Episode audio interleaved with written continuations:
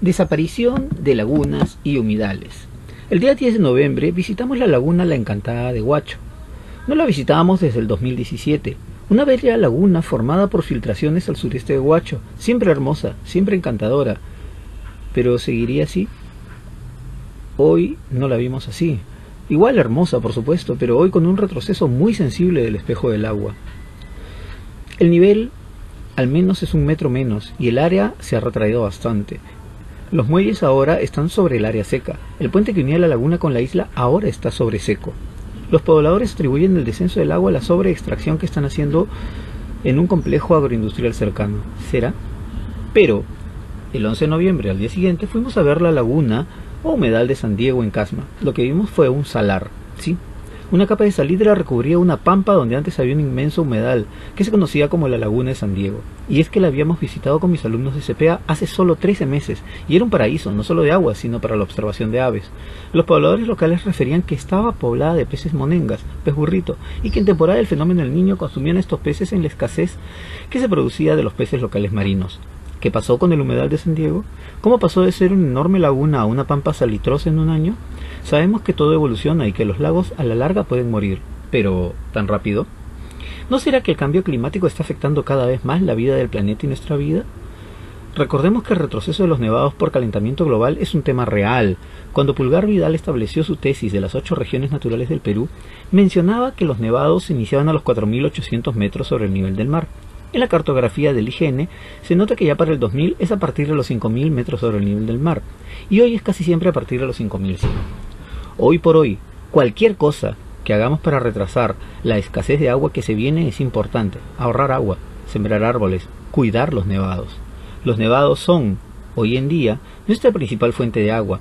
Pastoruri era un nevado de fácil acceso, pero la presión turística, con sus miles de visitantes, la de basura que dejaban, sus juegos en la nieve, etc., terminaron por casi extinguir sus glaciales. Se quiso preservar cerrando su acceso al turismo, pero la ciencia lo declaró irrecuperable, así que se volvió a abrir y hoy lo siguen visitando las personas. Y eso está pasando con otros nevados como Guaitapayana, Rajuntay, los nevados de Ollón, ¿no? El Raura. Urge, entre otras cosas, educar a la población en que la conservación del agua es nuestra prioridad. Deberíamos, por ejemplo, y para empezar, por declarar a todos los nevados reserva estricta y enseñar a las nuevas generaciones que debemos renunciar a pisar su nieve con tal de tener agua para el mañana. Cuidar nuestro futuro es tarea de todos o debemos enfrentarnos a la extinción. Si ven las fotos de hace unos años que tomamos acá en este mismo puente, en esta laguna, se veía que el agua llegaba. Bueno, el puente tenía una razón de ser. Con eso digo todo. ¿Qué ha sucedido? Está habiendo una, un sobreuso del agua del subsuelo que alimenta la laguna. Y ese, ese sobreuso se atribuye a la granja Redondos.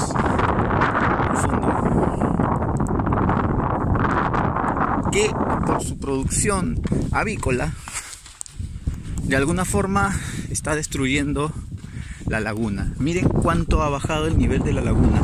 Las bancas marcaban el borde de la laguna prácticamente. Esos muelles que estamos viendo, todos quedaban sobre la laguna. Imagínense cuánto se ha retraído la laguna por el uso indebido. ¿Y ahora qué va a pasar? Bueno, cada quien sabe. Esto es o era la laguna de San Diego. Vamos a ver qué sucede. Sí, creo que ahora solamente queda un salar. Así que vamos a suponer que este es como el salar de Uyuni y nos vamos a tomar fotos al estilo Bolivia. Pero mira, ya estaba seco hace algún tiempo.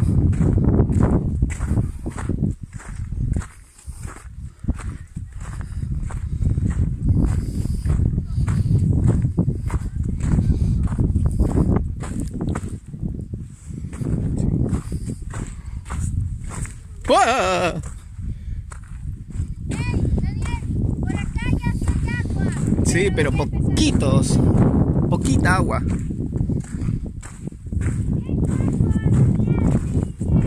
Y hay cangrejos, montones.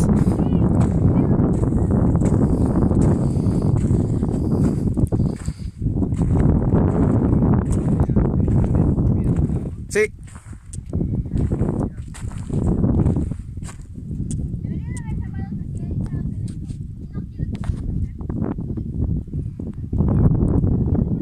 Así está la laguna de San Diego.